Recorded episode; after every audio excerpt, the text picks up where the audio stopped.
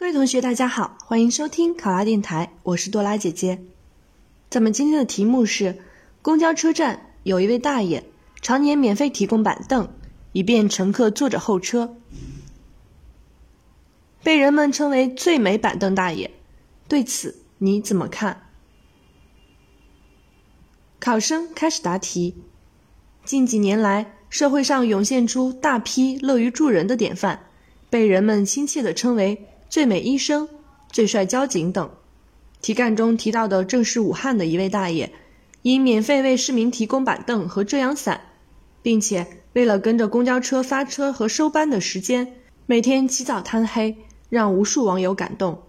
赠人玫瑰，手留余香，这句话在武汉这位大爷的身上体现得淋漓尽致。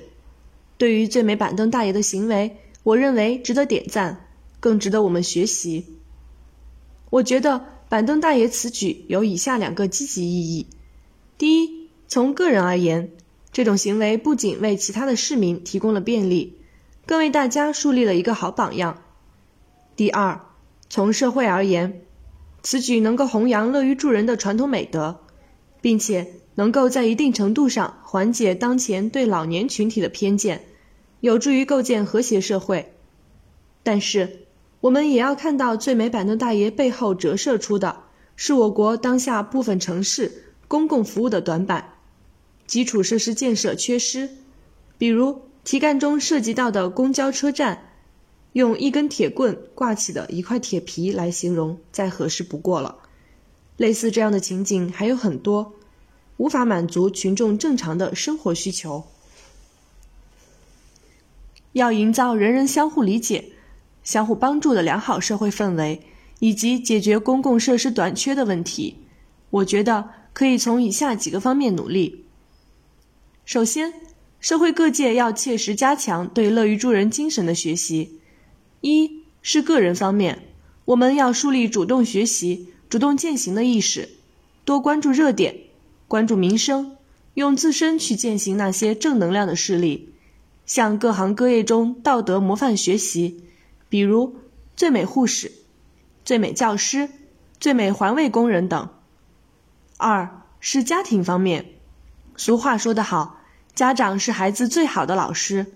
我们的家长应该在生活中多陪伴孩子，与孩子多沟通交流，并且以身作则，为孩子树立好榜样。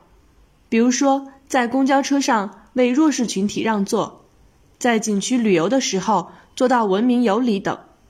三是学校方面，我们的学校可以通过开设一些传统美德的课程以及活动，来培养学生乐于助人的精神。比如说，向学生介绍感动中国人物当中的一位广西人杨科章的事例。其次，我们的媒体要加大对正能量的宣传力度，可以通过传统媒体和新媒体结合的方式，比如电视、广播、报纸。互联网以及当下流行的自媒体等，将传统美德、社会主义核心价值观的内容与一些正能量的案例相结合，采用公益短片、卡通动漫的形式来向群众宣传。最后，我们的政府一方面要加大投入来建设公共基础设施，可以采用财政拨款或者购买公共服务的方式；另一方面，政府应该拓宽群众反映问题的渠道，比如设立热线电话、政府信箱、电视问政以及官网、官微和官博留言与反馈，及时的了解民意，了解群众的需求。只要人人都献出一点爱，世界将变成美好人间。只要社会各界从多方面不断努力，我相信社会和谐，人民幸福。民族复兴的美好前景一定能够实现。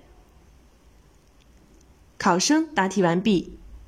想要获得本题的思维导图以及更多的公考资讯，请关注“考拉公考”微信公众号。上考拉，考上啦！我是多拉姐姐，咱们下期再见。